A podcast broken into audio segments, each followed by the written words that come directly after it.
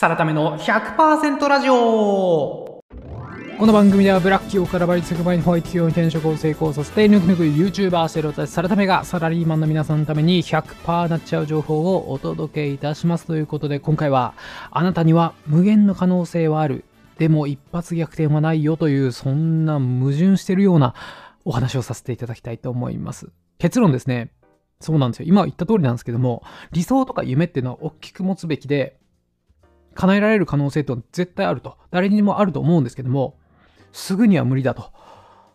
一発逆転は無理で、徐々に徐々に行くしかないんだっていう当たり前のお話をさせていただきたいと思います。というのもですね、いろいろ背景はあるんですけども、まあ、前回その目標の作り方みたいなお話をさせていただいたときに、すごく理想ってもの大事ですよと。手元の今自分ができることからこう積み上げるように目標を立てるんじゃなくて、大きな理想、自分の人生はこうありたいっていうものから逆算して、理想ドリブンで理想から、うん、今を見て、じゃあ今どうすべきか、みたいな感じで目標を立てることってすごく大事ですよ、というお話をさせていただいたんですよ。そうなんですよ。できることから積み上げるだけだと、うん、積み上げ積み上げでやってったら変な建物にやってるみたいな。10年、20年とできることからその延長線上でやっていくと、自分がこういう人生にありたかったっていう人生の形と全く違う形になってるみたいなことってあると思うんで、自分の理想って何と地図を全体を見渡すようにその理想像を確認し続けるっていうのはすごく大事なんですよ。って私も思いますし最近あのコーチングっていうものの知識がですね広く知れ渡るようになってそれこそ認知科学っていう切り口でコーチングが語られたりするんですけどもそれって根本本質みたいなところは理想ドリブンなんですよね。自分の理想をすごく解像度高く描いて今の自分じゃなくてその理想の自分、ありたい自分に臨場感を感じるぐらい、もうこれが、これこそが自分なんだっていう風に、そっちにコンフォートゾーンなんて言いますけども、そっちを快適なものと感じる、うん、そっちが本来の自分なんだって感じて、今の自分っていうのがおかしいと。自分変わらなきゃっていうことで、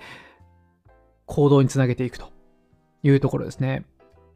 熱量高い行動につなげていって自分のありたい姿にどんどん向かっていく人の並み外れた行動量になるとだからこそ人並み外れた結果になって成功するみたいな流れがあったりするんでそういう知識もすごく知れ渡ってきてるんでその理想を解像度高く持つみたいなところがよく語られるようになってると思うんですよねそれこそケンスーさんの物語思考なんかもそういう話ですからねで、私はこの考え自体すごく素晴らしいものだと思います。私自身も常にこういう考え方、アプローチをしてるなというふうに思います。まあ、できることも大事なんだけども、その前に自分の人生どうありたいんだっけ？みたいなこと。まあ、前回話した内容の通りですね。まず人生のありたい姿、自分ってどんな人間像でいたいんだっけ？っていうところから逆算して今年、今月の目標を決めていくっていうのは、うすごく意識してることだったりするんですよ。ただ、うーん、これあくまで順番の話なんですよね。この理想の話、理想とか夢みたいなところはパンパンに膨らんじゃって、それだけで何か変わるわけじゃないんですよね。そうなると、本当にスピリチュアルな引き寄せの法則みたいな、理想とか夢を解像度高く、うん、思い描いたら自分が自然と変わっていくみたいな話になっちゃって、うん、まあ、そういう論調で話す方もいらっしゃいますし、その理想を解像度高く思い描くだけで、もちろん全く影響がないかって言ったらそうではないと思うんですよね。プラスの影響もあると思うんですけども、やっぱり本当に、うん、現実的に自分を変えていきたいんだったら、その理想を見るだけではなく、今の自分、現実、自分が今持ってること、できることっていうのを解像度高く見ることもどっちも大事なんですよね。それ理想から始めて、自分のリソース、自分のできることに、うん、次戻ってくるみたいな。この理想から今の現実みたいな感じでこう行き来することがすごく大事だなと私は思っているんですよ。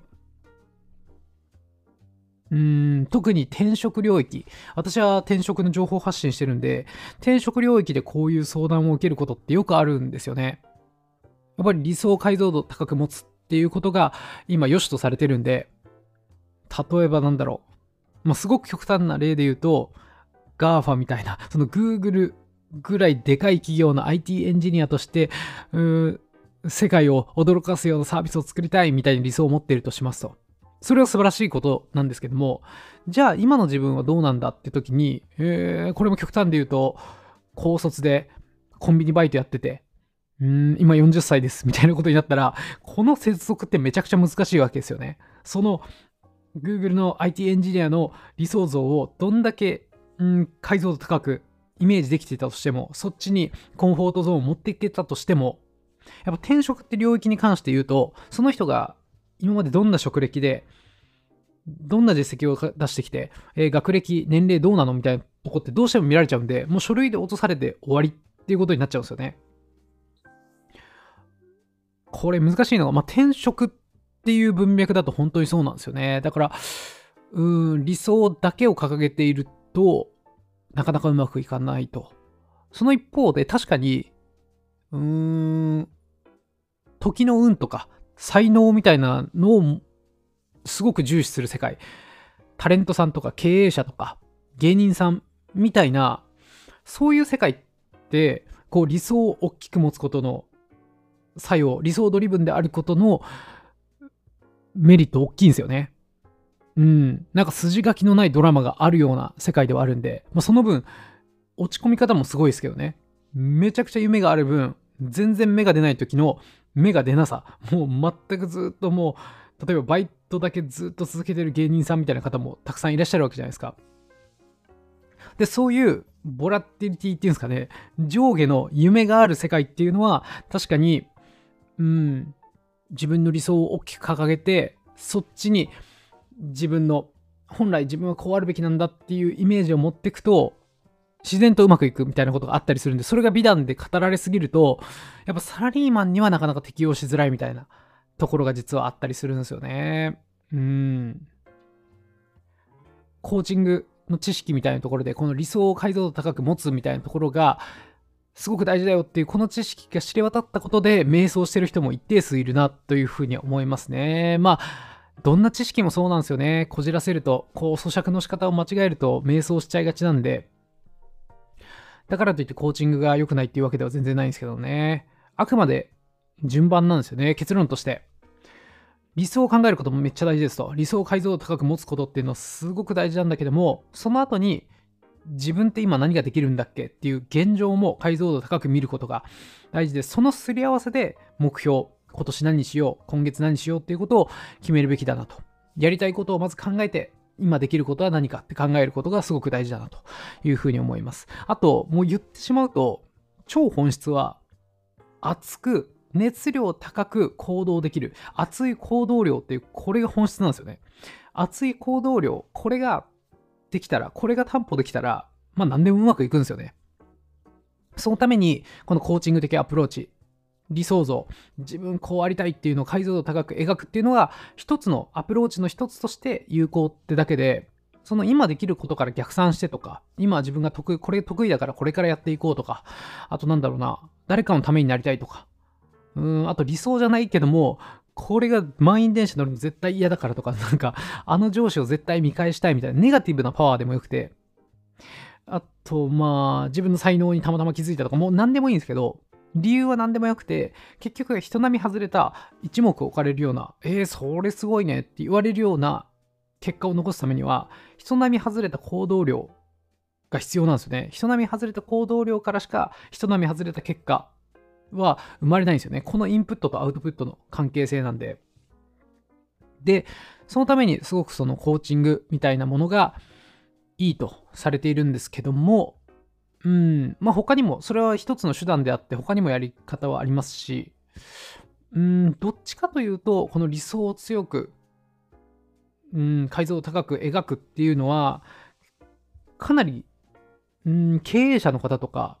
ビジネスエグゼクティブと言われるような、もう意思決定が自分でできるみたいな人の方が効果を発揮しやすいっていうところがあるんで、